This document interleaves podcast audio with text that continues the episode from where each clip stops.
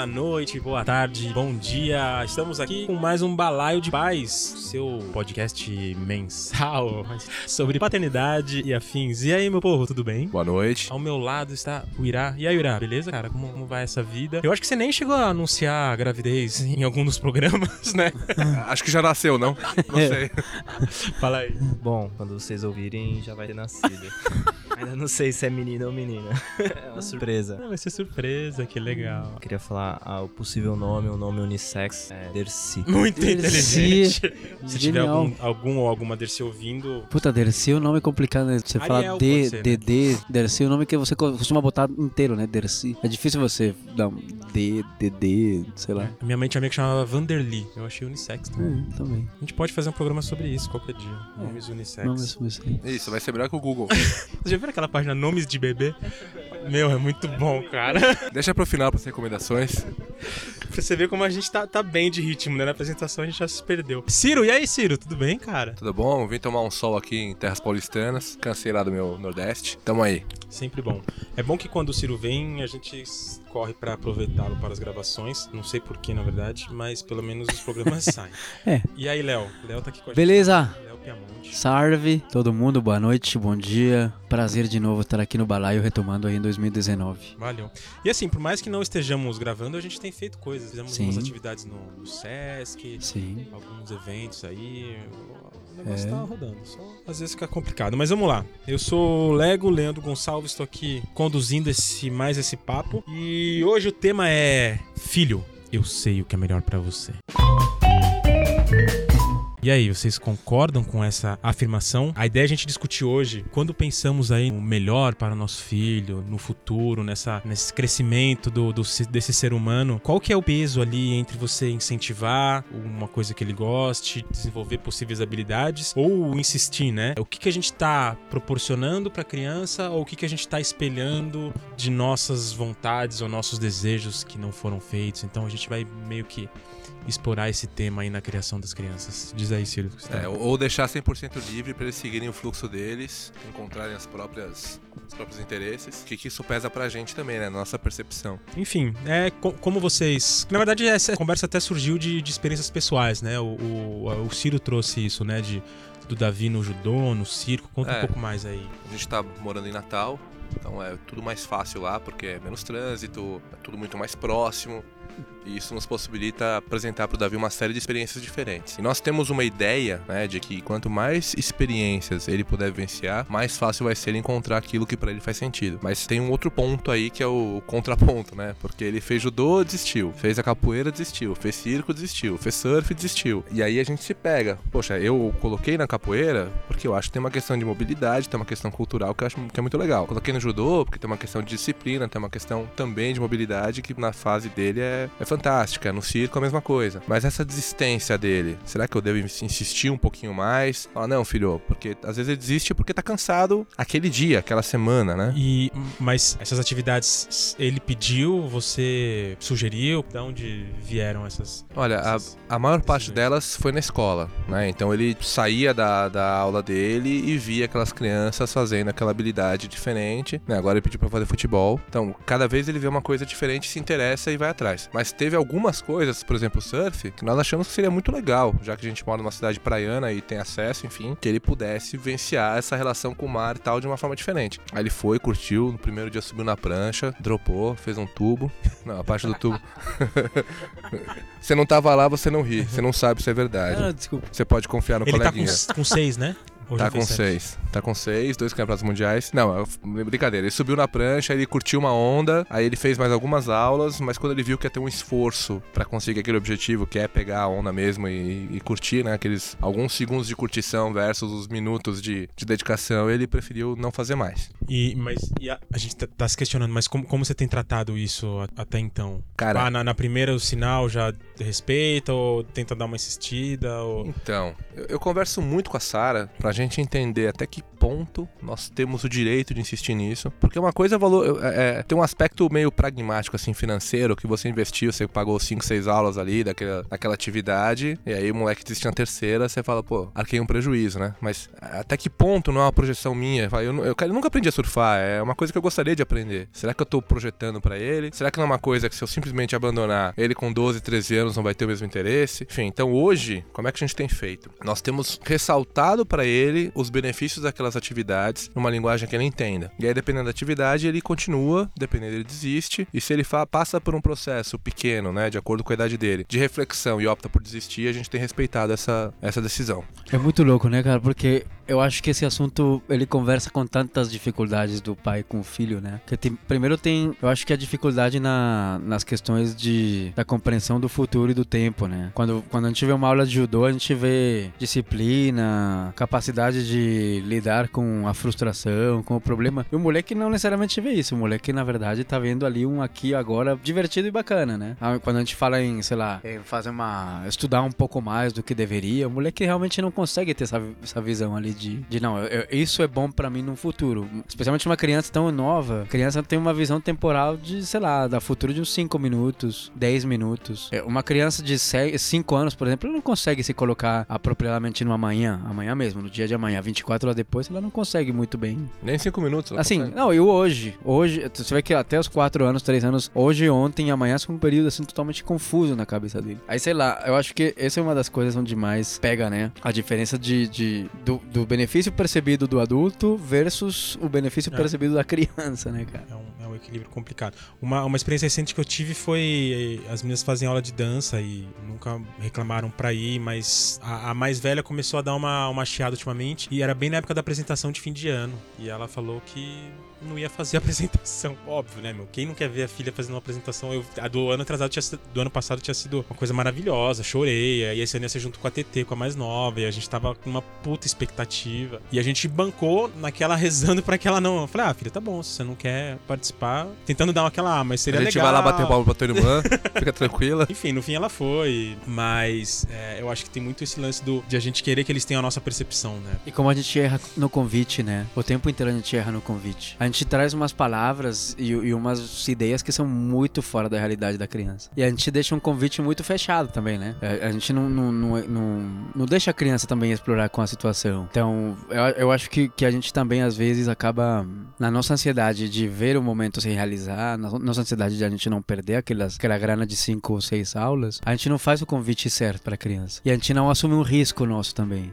mas o que, que seria esse, esse convite certo? Não, o que eu digo do convite certo, mas é uma questão de de como, como você coloca essa oportunidade para o filho. Porque se você for colocar em termos de um futuro resiliente, de um futuro hum. disciplinado, equilibrado entre corpo e mente, é um convite que não faz o menor sentido. Também se você falar pro, pro filho que não, é, você pode fazer essa aula porque a gente já pagou cinco ou seis aulas, também é um, uma linguagem totalmente abstrata. Agora, se você simplesmente estiver junto ali, do lado, e, e na hora que aparecer a dúvida do filho, você talvez assumir também um pouco desse aqui agora que ele, ele traz, eu acho que fica mais legal. Eu acho que a criança acaba se sentindo empoderado. Tipo, eu entendo tudo bem você não querer fazer. Eu acho que realmente é uma situação que, poxa, gera uma ansiedade, né? Eu, eu acho que você deve estar ansioso e tal. Agora, você já pensou tal coisa, tal coisa, tal coisa? Lembra tudo que você fez até aqui? Lembra, enfim, eu acho que vale mais a pena trazer a criança pelo mais pelo viés dele do que pelo nosso próprio olhar, né? Uhum. Não sei, o que, que vocês acham? Se não acham, tudo bem também. Assim, né? eu não entendi direito, na real. Não, o que claro. eu digo assim, a criança ela tá vivendo uma coisa que é dela. No fim das contas, é Sim. é dela. O judô dela, o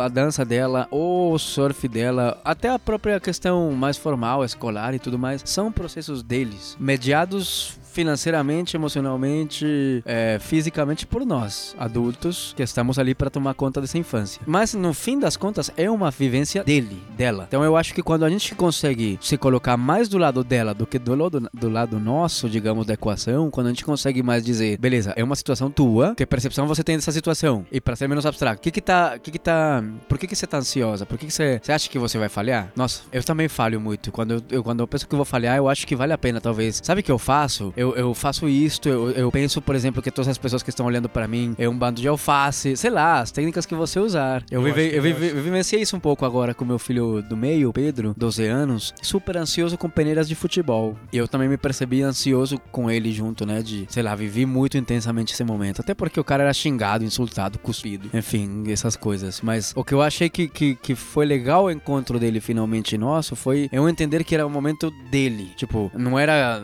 assim, eu queria que ele vivesse isso para ele sair um pouquinho da, sabe, da, do conforto e da, da acomodação, sabe, concorrer com outro moleque por uma vaga é uma realidade da vida, é uma coisa que pode trazer coisas legais pra ele, assim. Mas eu nunca tinha parado pra pensar que não é a respeito de mim, sabe? Porra, é ele que tá vivendo isso, não sou eu que tô indo jogar. Então quando eu comecei a entender o que que deixa ele, o que que deixa você ansioso, quando eu comecei a tentar entrar um pouco mais nisso, ele, ele finalmente ele trouxe pra mim, ele falou, não, eu- o meu medo é falhar. E aí foi muito mais uma oportunidade pra mim de falar, puta, cara, eu também tenho esse medo, sabe? Eu também tenho pavor de falhar no meu trabalho, porque o meu trabalho é muito instantâneo, se eu não faço a coisa certa ali, talvez eu não tenha mais uma oportunidade pra fazer, eu também tenho pavor de falhar, pavor. E a gente começou a falar já não do esporte, já não do meu trabalho, e sim da falha. Que legal. É uma criança um pouco- mais velha, mas a gente, na criança pequena, também pode. É. Né, Eu, eu, eu, percebi, eu percebo que a, a Alice ela tem um jeito assim de ser bem observadora, sacar como que a coisa acontece pra depois entrar. E eu percebo que ela tem um lance de, de, de, de ter esse receio de, de, de falha, assim, também. Pra, enfim, conversar e trabalhar isso, ela tava numa fase de. tá ainda, né? De, de jogar futebol e a gente joga junto. Eu ganho dela às vezes, deixo ela ganhar sempre, ela fica frustrada, e a gente conversa e tal. Mas esses dias eu quis mostrar futebol pra ela e mostrei uns vídeos da Marta. Puta, ela ficou encantada, tipo, a Marta arregaçando e tal, mas só que é um, um compilado de, de lances de vitória dela. Aí ela falou: Ah, nossa, a Marta sempre ganha, né? Ela é a melhor do mundo. E aí, tipo, eu super usei isso pra falar: Não, a Marta perde. A Marta já perdeu vários jogos. Ela perdeu uma final pelo Brasil, ela ficou muito triste. Ela continua. ela- Eu acho, eu falei, eu acho que ela mais ganha do que perde, mas ela também perde, continua jogando e tal. Eu aproveitei pra falar um pouco sobre esforço, né? Tipo, que, ah, você não vai começar a jogar bola e, e sair brilhando que nem a Marta, falando de, ah, ela treina, tem disciplina. Não que também, né, fazendo uma pregação, mas dando umas, umas ideias de, de, de como, como funcionam, assim, as coisas quando você tem, tem essa paixão e você quer desenvolver isso. Tem um lado ruim também, que eu acho que a gente tem que ter essa, tentar sacar essa delicadeza pra mostrar pra criança aí aos poucos como que, como que funciona. Eu tô pensando aqui, é difícil, é delicado. Com a Alice rolou uma história interessante com a minha filha. Ela desistiu de fazer natação e a frustração nossa dos adultos ali foi muito grande, né? Que a gente queria que ela aprendesse a nadar e pra ela tava sendo puxado, assim. Físico, fisicamente, ela acabava muito cansada tal. E tinha uma dinâmica também da aula que não favorecia pra ela, mas eu acho que ela é pequena também, não sei. Ela com seis anos, eu acho que ela não. não É, eu acho também que, não- assim... Não adianta forçar a barra, Na assim nossa fase, assim, acho que ainda é... né? Com seis anos. Pô, tipo, sei, lá, a- sei lá, se, o- agora, se o Davi não, não aprender todas- a surfar agora, não É. quer dizer que... E todas as experiências dela, com, com exceção do balé, o balé foi uma coisa que ela, ela já pediu pra sair e a gente, na verdade, segurou. A gente forçou a barra pra falar, não, você gosta. E ela continuou. Mas aí não sei o que aconteceu na natação. A gente não bancou. Aí, sei lá, tentou capoeira também. Aí foi, não gostou. Eu acho que é efêmera as vontades de relacionada até com isso que o Léo falou, de não ter uma, uma visão pro futuro, pro além, assim, mais imediatista. É, eu vou contar uma experiência rapidinho, né? Eu adoro mergulhar. Mergulhar, quando eu digo, é pular na água, fazer splash ou um pouco splash. Tem um clube, tem vários trampolins lá. E o Davi sempre me pede pra pular do mais alto. E é bem alto lá, que é uns 10 metros ali. Vou lá, pulo tal, não sei o que, ele curte. E ele quer pular. Muita vontade de pular. Aí ele sobe no mais baixo e fica com medo e desce. Aí da última vez ele pediu pra pra eu subir, pular tal. Daí eu subi. Aí eu desci. Papai, por que você não pulou? Eu falei, eu fiquei com medo hoje. Mesma coisa que. Mesma resposta que ele, que ele dá, né? Se eu fiz certo ou se eu fiz errado, eu não sei. Eu não tava ah, com eu medo. acho ali, legal, né? até pra você É, mostrar achei que você legal. tem medo, É. né? É. Também. Você não é o, Porque eu acho. super e Tem, tem uma coisa que eu acho que eles olham pra gente, né? O, o filho de vocês eu não sei, mas o meu ele olha, ele me vê muito perfeito. Não porque eu seja perfeito sob o olhar social. Ah, minha filha. Pra mim você é do meu. perfeito, Ciro. Não, eu sei, pra você. eu tô até meio constrangido. Ué, vou fazer uma pausa aqui, duas horas. Galera, voltando aqui pro balaio. então o assunto era minha. É, sou eu, né? Não, é. Ele olha pra, pra mim, cara, ele me vê muito perfeito, porque eu, eu quero uma coisa, eu vou lá e eu faço. Eu não fico errando no caminho. Eu acho que pra eles isso traz uma pressão muito, muito grande também. Né? Porque quem que é o espelho, né? Pra quem que eles olham em busca de modelo? Agora tem a escola, tem toda uma situação. Tanto que meu filho é uma pessoa totalmente diferente, mas totalmente diferente. Outra persona quando tá na escola e quando tá em casa. E aí tem dia que tem essa situação, ah, não quero ir pro Kung Fu hoje. A questão não é que eu não quero fazer o Kung Fu, eu não quero ir, eu não quero sair de casa, não quero mudar isso que eu tô fazendo. Porque essa percepção dele, se ele pudesse se teletransportar e estar lá fazendo, seria muito mais legal. A experiência seria muito mais válida. Mas enfim, é, é, pra gente é, uma, é, uma, é muito difícil identificar esse equilíbrio de eu não quero mais porque a atividade em si não me nutre, não me agrada, ou eu não quero porque todo esse periférico que envolve tá ruim. Termina muito tarde, começa muito cedo, é, eu fico com fome no meio, eu fico cansado, então no terceiro pulo eu já não consigo mais, terceira vez que eu mergulho já não, não, não é mais legal, enfim. É, diz ela. Não, é, eu acho é que de novo eu acho que a gente cai um pouquinho na, na questão de esperar comportamentos e, e, atitudes adultas numa criança, né? Porque assim como a criança não consegue entender o judô como uma possibilidade de virar um adulto resiliente, também não consegue entender a questão de ter que sair agora. Tipo, agora porque agora, né? Você deixar de brincar com seu carrinho, deixar de brincar com sua bola, por qualquer motivo, seja lá o que for, que não seja realmente mais gratificante que isso, a criança também não, não saca muito bem essa, essa necessidade, né? Do tempo. Mas sei lá, eu, eu acho isso muito louco porque eu acho que uma das coisas que eu mais faço com meus filhos é falar a respeito dos, dos acertos dos fracassos também, né? O tempo inteiro. E, e muitas vezes eles me falam: o que, que, que, que aconteceu? O que, que você tem? Eu falo, nossa, eu, eu, super errei aqui com uma coisa, super. Eu acho que eu fiz merda aqui, acho que eu devia ter feito diferente aqui. Puta, mas bom, sei lá, fica pra próxima, já aprendi. Nossa, eu, eu acho que uma das coisas que eu mais reforço para eles é assim: que eu também tenho medo, que eu também uhum. tenho, que eu também falho, que eu também posso errar e que eu erro muito também. E, e com esse tipo de, de, de questões de insistir tem sido cada vez mais claro, porque os dois meninos, embora não, não tenham uma agenda cheia de atividades, têm alguns compromissos. O Gustavo faz uma natação e vira e mexe ele fala assim: ah, hoje eu não quero, esperando algum tipo de, sei lá, de negociação. Eu acho legal você colocar a negociação e entrar nos, nos termos dele. Vamos pensar por que, que a gente não vai fazer a natação hoje? Por tal motivo e por tal motivo. E não entrar numa desconstrução de, não, isso não é verdade. Na verdade, não está fazendo frio. Na verdade, não está longe. Na verdade, mas uma questão de, poxa, eu entendo, eu sabe que da outra vez eu senti a mesma coisa, mas aí eu fiz a aula e foi legal. Eu acho que é mais uma, de novo, mais uma questão de não entrar a debater e rebater argumentos e provas e, e fatos uhum. contra uma criança, que eu acho que é um caminho meio. E sim, uma, eh, sim entender a sensação, finalmente, qualquer emoção que tá por trás desse, dessa negativa. O que que tá rolando? Por que, que você não quer? Puta, eu também me senti assim já. Mas sabe que eu achei legal isso aqui? Isso aqui é uma questão de descer um pouquinho aí da, da arrogância adulta e entrar um pouquinho na. É, é uma linha, uma linha muito tênue, porque dá aquele medo de da criança também crescer meio, ah, foda-se, a hora que eu quiser parar eu paro, tipo, meio sem compromisso, meio a vida é assim e tal eu, eu, penso muito nos meus pais, porque a gente, quando criança, teve o privilégio de fazer várias atividades, tinha clube. E a gente meio que escolhia, mas ele, minha mãe pegava no pé ali. Tipo, eu fazia piano quando eu era moleque. Eu era um pouco, acho que eu devia ter uns 8 anos. E eu lembro que tinha lição lá de casa, que era chato pra caralho. Mas assim, minha mãe não deixava a gente não fazer, não deixava a gente faltar. Porra, acordava cedo e fazia. Insistia quando queria desistir, mas também respeitava, porque eu lembro, lembro que meus irmãos pararam e eu continuei. Depois eu mudei de instrumento. E por mais que eu não seja, não viva de música hoje em dia, mas eu, eu, eu sou músico, é uma coisa que eu adoro fazer, eu toco toda semana, eu tenho banda com o pessoal e... Mas você acha que você é músico apesar de ou a partir de essa sua cobrança? Primeiro tem que, tem que definir se é músico ou se toca instrumento, porque são coisas diferentes aí. Não, porque o mano, ele toca instrumentos, ele, ele gosta de música. A minha dúvida é, você acha que é a partir de essa cobrança da sua mãe ou é apesar de essa cobrança da sua mãe? Então, boa pergunta. Eu acho, eu acho que foi meio a partir de. Assim, tem um lance do, do de eu ter mantido, até porque meus irmãos tiveram a mesma criação. Meu mais velho, o meu irmão mais velho, a gente teve banda juntos. Meu irmão mais novo toca até hoje, de vez em quando, mas nunca, nunca foi, nunca levou a sério. Eu acho que casou uma aptidão ou um, um, gosto meu com uma existência dela que hoje eu me sinto muito grato por ter facilidade. Hoje eu toco vários instrumentos. Então, eu acho que foi positivo. Eu tendo a pensar que você teria feito isso com ou sem a sua mãe. Pode ser, pode ser. Porque, assim, na verdade, assim, as crianças têm interesses, né? É, então, é isso que eu me questiono, então. Será? Tem interesses. Eu, uma vez eu conversei com o Cláudio, que ele é o. Ele trabalha no estúdio El Rocha, quem, quem manja de música sabe do que eu tô falando, e ele tem três filhos que são dos músicos e produtores mais foda do Brasil, assim, o, o, o Takara, o Ganja Man e o, e o Fernando. Cada um meio que pra um lado, um faz produção, outro é batera, o outro toca com criolo, produz racionais, os caramba tal. E um dia eu trocando ideia com ele, eu falei, cara, o que, que você fez pros seus filhos? Óbvio que eu, né, já imaginando minhas filhas Já projetando, feras, né? né? Projetando pra caralho, assim. Ele. Ele falou, cara, a melhor coisa que eu fiz foi não fazer nada. Ele falou, e, e digo mais. É, ele falou, eu, eu sempre toquei, sempre teve instrumento em casa, eles sempre tiveram contato e iam se interessando. E, e na verdade, uma, a pior coisa que eu fiz com, com, com o Daniel foi ter colocado ele numa aula de guitarra.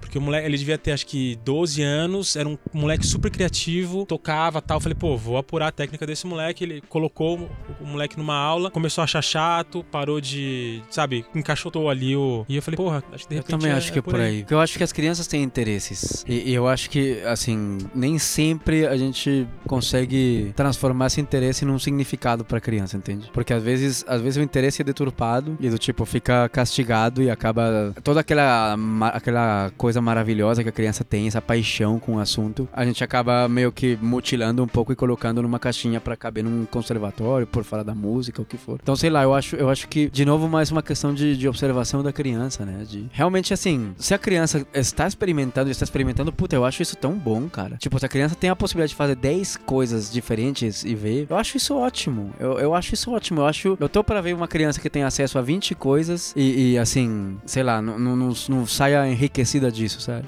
A criança É. tem, a criança tem opções e ver como é que é. E tá na idade de fazer isso, sabe? Talvez acho que o nosso Tipo, papel 40, seja 50 mais não expor a criança às experiências, né? Eu acho que sei. não deixa, não é tão diferente que no nosso papo da alimentação. É, é disponibilidade e variedade dentro das possibilidades de cada um. Mas enfim, eu acho que se, se você tem a possibilidade de expor a criança a várias coisas e que a criança mesmo vá gerando essa própria, assim, que não seja uma coisa imposta, mas poxa, eu vi uns caras de judô. Ah, legal, vai lá, tenta, faz, sei lá.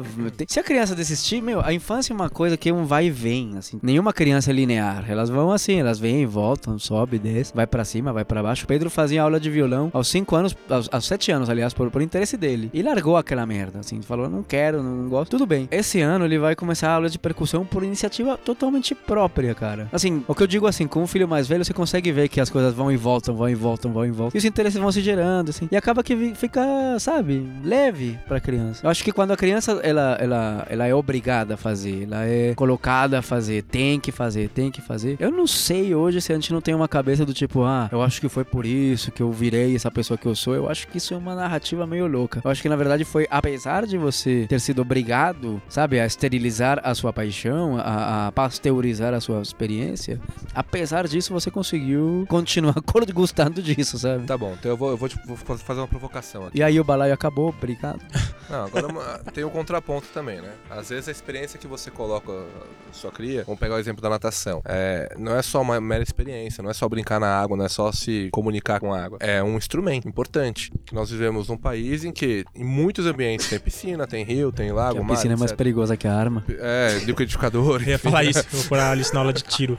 Aí você coloca seu filho na natação, etc e tal, e ele pede pra, pra sair. Aí você fala, tira essa roupa, você não é moleque, toda aquela cena. Mas o ponto é, aquilo é, não é muito opcional. Mas eu já vi moleque nadando no final de semana com o pai, assim, só achando o significado. Assim, eu não acho que o moleque tenha que ter uma aula pra aprender a nadar, honestamente. Tá bom, o filho do John Wayne, do Rodrigo não, Hilbert, Não, de verdade, velho. De verdade, de verdade. Assim, eu não acho que uma aula de natação vá ser alguma coisa significativa, a não ser aquilo que a gente. Nossa, meu filho nada bem pra. Sim, Se o pai souber Pra- nadar, né? Porque, não, é complicado isso, porque não, não é uma realidade de todo é, mundo. mas não sei se uma. Hoje você, hoje, hoje a realidade aqui no, em São Paulo, muito comum é morar em condomínio, ter piscina. Não Criança de necessariamente 3 adulto, anos nada no Guarapiranga, cara. A questão Nada. fazer Realidade rapidinho. nossa, né? Não, a realidade de morar em condomínio, classe média, hoje ela é bem, bem presente. A realidade de ter acesso a uma piscina, a um Sesc, alguma coisa do gênero, ela é bem presente. Não é mais como era antes, que era super restrito, só conseguia acesso à piscina quem fosse sócio de um clube. né? Então mudou um pouco a filosofia. Não, eu entendo, mas eu É um entendo o teu importante. ponto. Eu E o outro, e o outro ponto Você é o acha que é uma habilidade importante pra criança?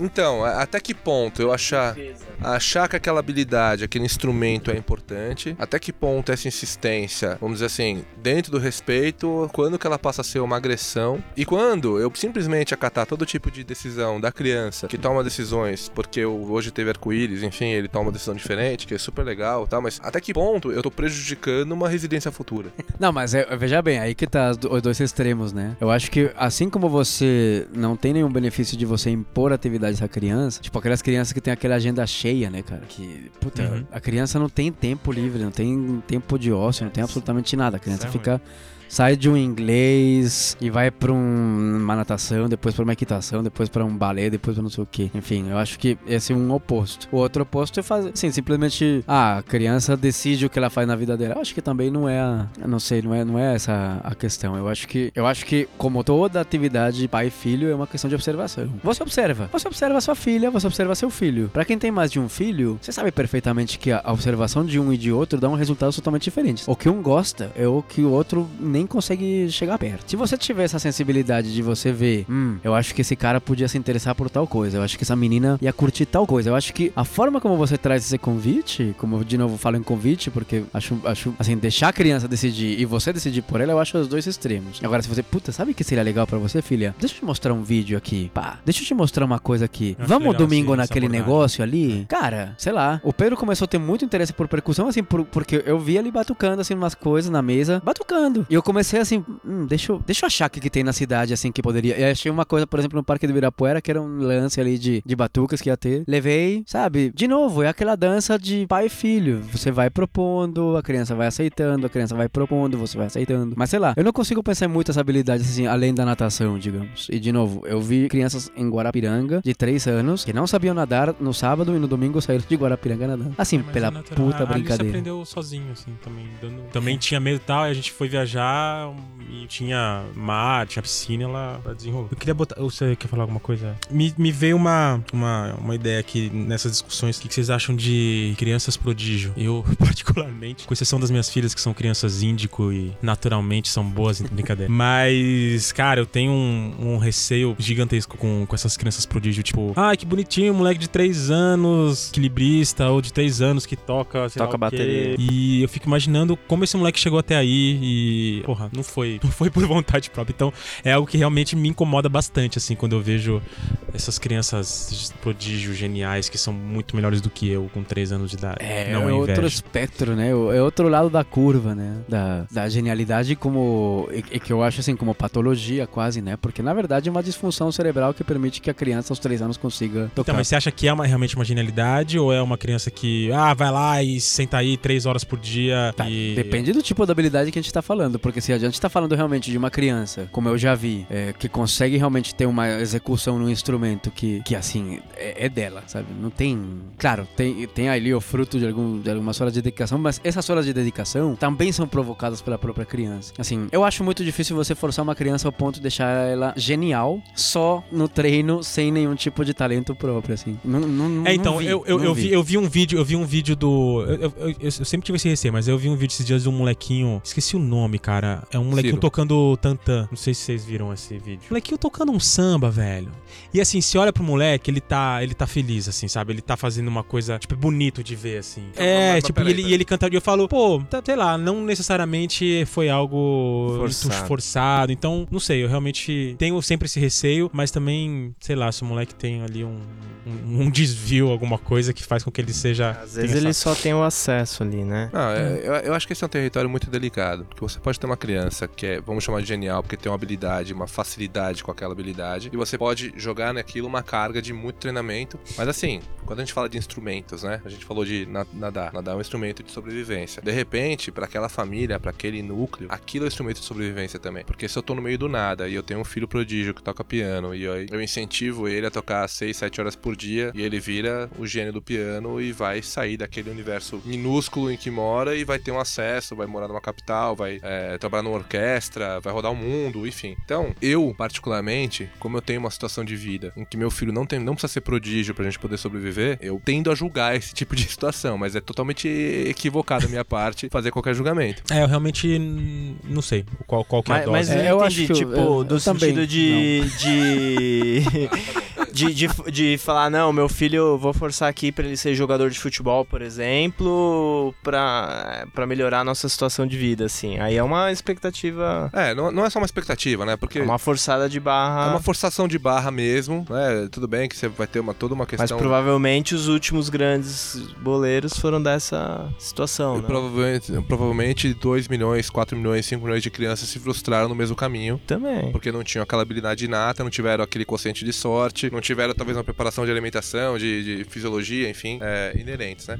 Mas eu, eu- o que eu coloco é o seguinte: eu vejo às vezes, né, videozinho de YouTube mandando pra mim, olha que bonitinho. Aí tem lá um molequinho de 3 anos de fraca e gravata, pega um piano de cauda, tamanho dele e tal, e ele toca uma sinfonia espetacular. Sinfonia não, é só o piano, né? Mas você fala, nossa, que lindo, que não sei o que, tal, tal, tal. Eu fico pensando quantas horas de dedicação aquela criança não colocou naquilo, quantas experiências ela deixou de viver por aquilo, mas eu tendo a julgar os pais por colocarem a criança naquela situação. Claro que eu não conheço a criança, de repente aquele, aquela paixão da vida dela, aprendida ou inata, não sei, mas me choca um pouco, sabe? Eu não consigo simplesmente ver uma situação Eu vi um dessa. dia, não, não sei em qual, acho que na Oprah, algum outro programa, era uma menina chinesa ou sino-americana, não sei. Assim, fenômeno do piano. Ela tocava pra caramba, tava, tanto é que tava na Oprah e tal. E a Oprah conversando com ela, a- criança devia ter uns, vai, uns 12 anos, sei lá. E perguntando o que ela gostava de fazer e tal. Ah, eu adoro jogar vôlei e tal, mas eu não posso mais jogar. Por quê? Ah, porque eu posso machucar minha mão e aí... E se olhava na cara da criança que não, não foi ela que escolheu não jogar vôlei e... Achei muito triste, assim. Fiquei, fiquei sentido, tocado pela, É,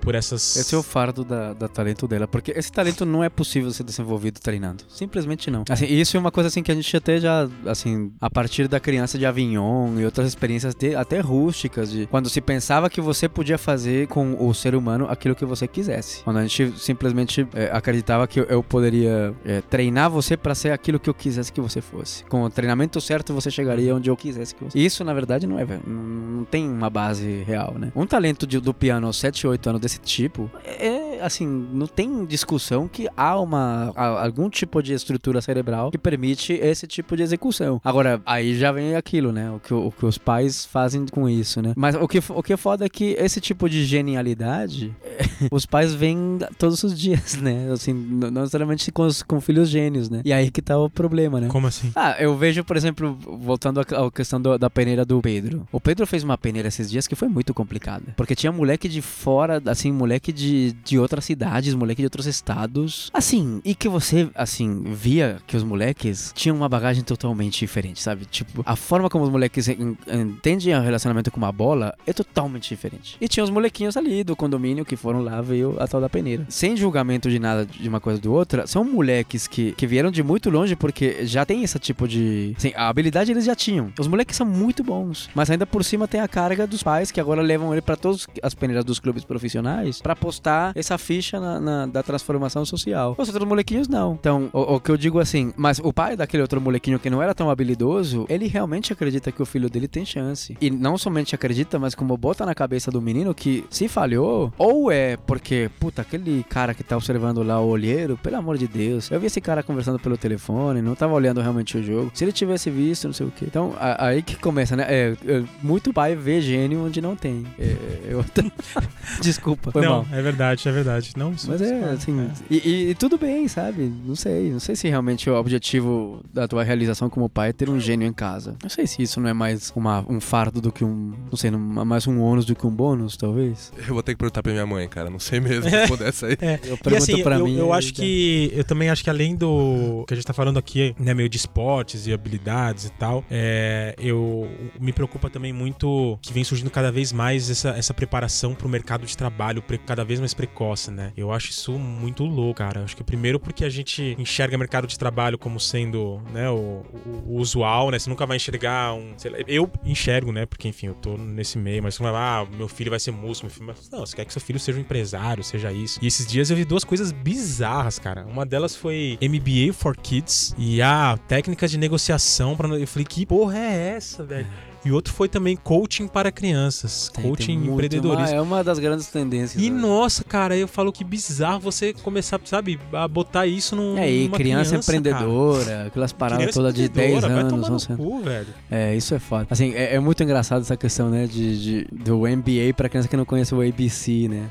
Tem- a, gente tem, a gente tem aula de, liderar, de liderança, cara, pra gente que ainda não controla esfíncter, cara. Assim, é muito divertida a, a pira, mas é de novo aquilo. é- eu acho que é só o reflexo dos tempos, porque se você for, sei lá, na França do século XVII, ou, sei lá, Inglaterra do século XVIII, ou as outras épocas que talvez tiveram um desenvolvimento industrial diferente, você vê como sempre, aquilo que nós chamamos de, hoje de infância, sempre foi moldado pelas, pelos anseios adultos. E isso é que é muito triste, porque, de novo, se você quer ser um cara fudido na sua empresa e você, sei lá, você entende que lavar a louça é um job, e aí você não tem budget para o supermercado, sei lá, esse tipo de parada, eu acho assim, tua pira. Mas aí a gente sempre vai contaminar a infância, né? Sempre, é. cara. Eu já vi várias dessas, várias dessas. Eu vi, recentemente eu vi esse do MBA, que achei hilário, mas o que mais me divertiu foi o de técnicas de negociação para criança, cara. Imagina um adolescente que manja de técnicas de negociação, a gente tá ferrado. É, imagina, assim, para negociar, primeiro você tem que entender o outro, assim, o outro como um, um distinto, um, um, um, não mesmo, sabe? E a criança só vai entender isso mesmo, assim. Enfim, tem problemas sérios esse tipo de programas. Loucura. Loucura. Mas é mais, uma, é mais um assunto desses de eu sou pai, eu sou mãe e você, filho, vai fazer aquilo que eu não fiz, aquilo que eu não pude, aquilo que eu não consegui, ou eu vou te preparar para um campo de guerra que eu vivo hoje e que possivelmente você nunca nem vai ver, porque a verdade é essa, né? Essa molecada daqui a 20 anos vai trabalhar com coisas que hoje nem existem, né? É, mas enquanto a gente tá aqui criticando ou discordando dessa filosofia, ela tá crescendo aí. Muita gente achando que, que tem mérito, né? Não, Davi não vai fazer nenhuma dessas. a gente pegou a escola mais hippie de Natal pra, pra garantir que não, não ia ter essa linha.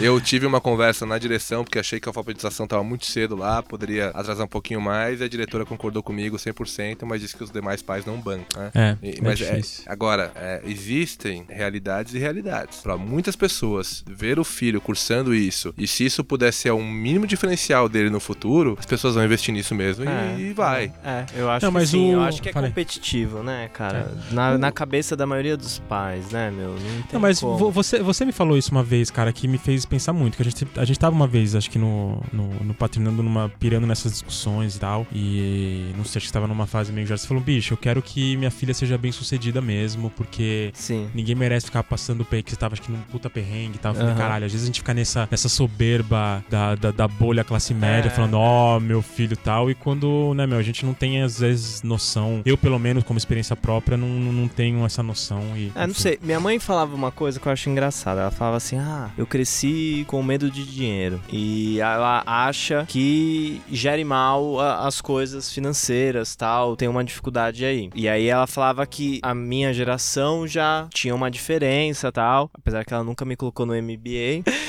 Mas, enfim, é uma percepção dela ali, tipo, da relação dela com o dinheiro e tal. É... E hoje em dia, talvez tenha outras possibilidades. As pessoas têm outras relações, sei lá, conversam com os filhos de finanças, que eu acho que pode ser positivo. Mas, né, tem, não sei, tem limites. É Mas é eu isso. acho super positivo falar com uma criança de finanças. A gente pode até fazer um, falar um pouco, fazer um programa sobre isso. Né? Muito. Né? A gente pensou Nossa, a criança tem que entender, assim, o, Total. A, eu tenho o valor da troca, a, do dinheiro. Com a, Alice, com, de, é.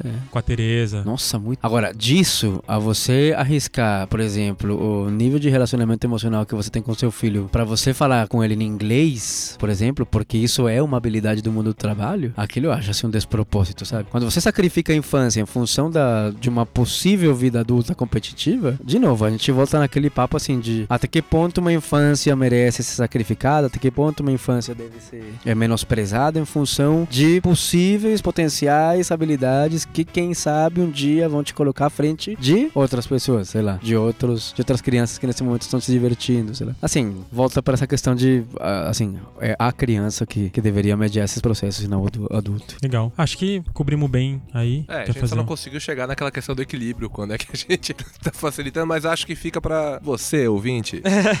ah, cara, eu acho que uh, não tem, na verdade, uma fórmula, né? Eu, do, do, do, desse papo, assim, o que, o que mais me, me, me tocou hoje, é, que acho que foi um lance que o Léo trouxe, é disso de sensibilidade, cara. De, de ter a sensibilidade do seu filho, do, de entender o, o, o que que. Quando ele tá dizendo que ele não quer mais fazer futebol, quando o menino não quer mais fazer um balé, a menina não quer mais fazer um judô, o que que isso quer dizer? Ela realmente não quer? Ela tá cansada hoje? Ela tá. Então acho que é muito de, de, de perceber, é observar, cara. Observar a sensibilidade perceber o quanto que. Eu acho que dá para insistir sim. Eu acho que também não é uma coisa de, ó, ó, estou respeitando as vontades do meu filho, já tirei e estou buscando outra coisa pra ele. Acho que tem que dar uma insistidinha ali com, com sensibilidade, com equilíbrio, bancar lá mais um pouquinho, aí que se não der, não deu mesmo e não, não se pega nisso, mas o que eu mais, acho que o, o chave que ficou para mim, pelo menos, foi essa questão de observação, percepção e sensibilidade para conseguir ter esse equilíbrio aí. Acho que, não sei se vocês concordam com... com... Eu, claro, eu concordo até porque foi uma ideia minha. né? Eu sou obrigado a concordar. Mas.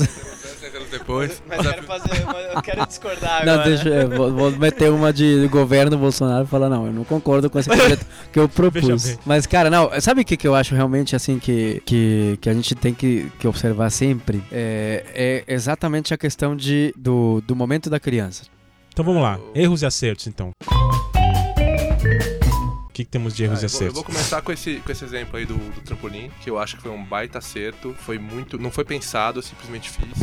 E ele pulou depois? Não, ele não pulou ainda. Ah, então a gente não pode dizer se foi um acerto ou um erro. Isso é o seu conceito de sucesso, cara. Meu conceito é ele olhar e se familiarizar com a ideia de um dia poder pular trampolim. E, e erro, cara. Pô, tem, um, tem uma coisa que eu, que eu amo, assim, que é, que é andar de snowboard. E meu sonho um dia é ele fazer uma viagem comigo. Só que ele tem seis anos. E aí eu meio que insisti, levei ele comigo. Dei uma insistida, mas sem exagerar, para ele colocar o esqui no pé e fazer umas primeiras descidas lá e tal. E assim, ele curtiu bastante enquanto descia, né? Mas todo o processo tal foi meio, meio pesado. Então, ponto para mim é nesse afã da gente ofertar um monte de coisa legal que a gente acha que ele vai achar, vai achar legal, né? Eu tenho certeza que no dia que ele pular o trampolim, ele vai adorar. Dá até vontade de empurrar lá de cima, né? Mas, é, então, assim, eu acho que o meu erro foi ter insistido um pouco nessa oferta, ou talvez não, te, não ter tido a sensibilidade e falar, não, isso, essa é a oferta, eu posso esperar mais uns dois, três anos, porque envolve outras coisas aí, né? Foi isso. Tem, tem, tem que pensar um pouquinho também o que, que a gente tá apresentando de oferta pra criançada, se o momento tá certo, e se é, se é deles, né? Porque às vezes a criança é introspectiva, às vezes é muito mais corporal. Vale a pena eu ofertar tudo para todos? Vale a pena segmentar? É uma reflexão para fazer em casa. Ah, eu acho que eu vou falar, porque eu tenho vários acertos nesse sentido. Eu acho que nesse, nessa parte eu tenho acertado bem com os meus meninos. Eu acho que o meu grande acerto com eles dois, com o Pedro e com o Guto, o Pedro com 12 anos e o Guto com 5, tem sido realmente observar os dois, cara. Porque são tão diferentes, são tão diferentes, tão diferentes, que os interesses do Gustavo são totalmente paralelos ao do Pedro. Não se,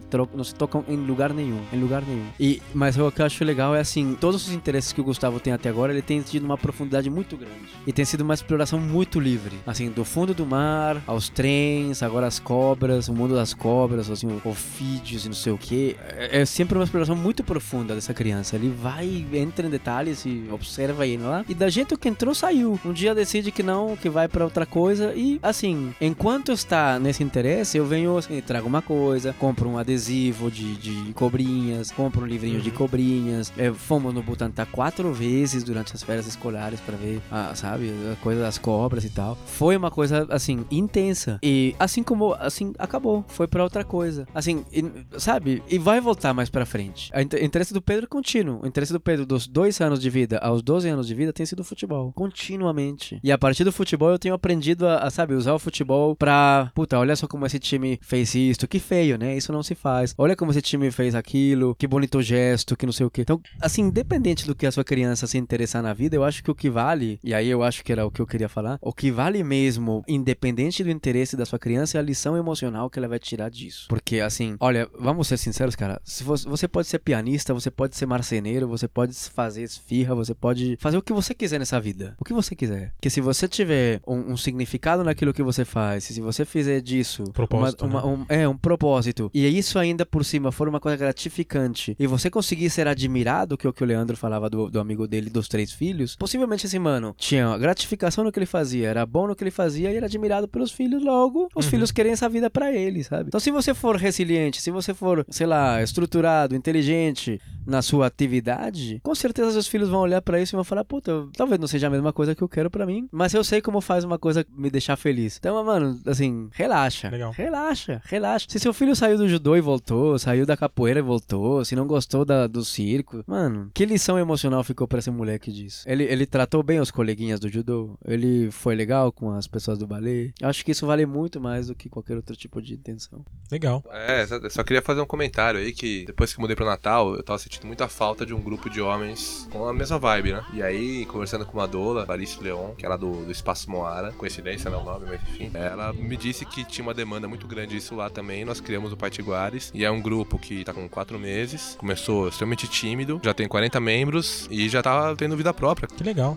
E com É tipo paternando no WhatsApp? É no Facebook? Qual que é o. Nós temos uma página natimorta no, no Instagram, porque eu sou uma besta com esse tipo de, de, de plataforma, não sei, não sei trabalhar direito, né? Mas espero que algum dos caras assuma. Tem um grupo no WhatsApp que começou pra gente marcar as rodas de conversa, mas agora já tá rolando tro- troca, assim, sabe? E é- a, a dinâmica não é igual do Patenando, é uma dinâmica específica do Patiguares, que ainda tá se formando, o grupo ainda tá se entendendo como grupo e tal. Mas é uma experiência muito fantástica você poder participar do nascimento de uma coisa boa, sabe? Que legal, cara. Então- Que bonito. É isso aí, só pra compartilhar com a galera Então, galera de. do Rio Grande do Norte e região. tiver afim, escreve no- na página nossa do Balaio lá. Quem for do, do Nordeste e não tiver com um grupo, quiser entrar, tem um cara de Belém lá que não tem grupo em Belém, entrou com a gente só pra trocar pelo WhatsApp, enfim. Legal, mas É isso aí. boa iniciativa. É isso aí então, meus queridos. Muito obrigado aí por, por nos acompanhar. Mais este episódio. Voltamos em breve. Valeu, gente. Até mais.